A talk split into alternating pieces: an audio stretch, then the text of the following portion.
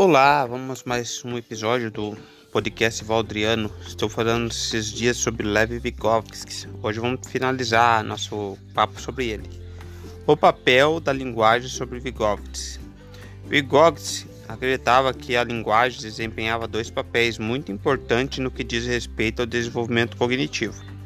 A linguagem é o principal método que os adultos utilizam para transmitir informações às crianças e por meio dela é que as experiências externas são convertidas em processos internos. Portanto, a linguagem é uma ferramenta poderosa quando se trata de adaptar o intelecto. De acordo com Vygotsky, a linguagem é, é criada pela interação social com o objeto de que as pessoas se comuniquem entre si. No entanto, depois a linguagem se transforma então em uma fala interior que corresponde aos pensamentos da pessoa.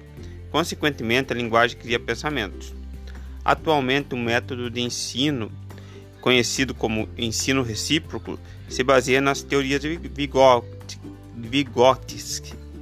É, esse método procura aprimorar as habilidades das crianças em adquirir e aprender informações a partir do texto.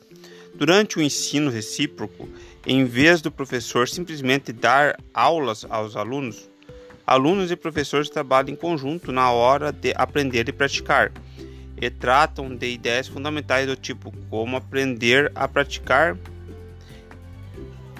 como preparar resumos de matérias, como perguntar, como esclarecer, como fazer avaliações entre si. Com o passar do tempo, o papel do professor começa a diminuir cada vez. Além de assegurar que os alunos sejam mais ativos no processo de aprendizagem, esse método também transforma o relacionamento entre o aluno e o professor em algo recíproco, pois à medida que os papéis se alteram, o professor também precisa do aluno para ajudar a criar significado.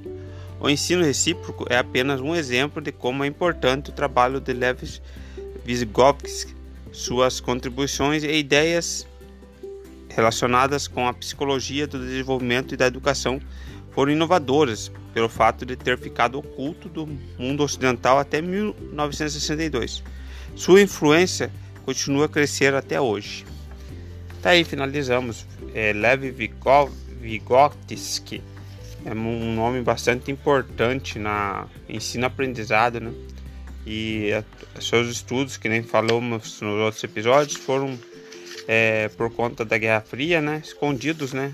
Por bom tempo a nosso lado ocidental não soube sobre ele.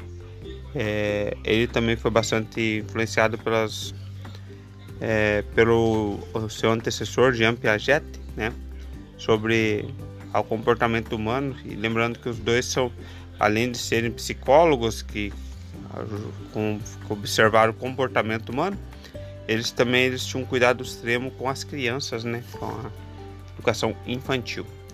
Falou, muito obrigado por estar escutando meu podcast.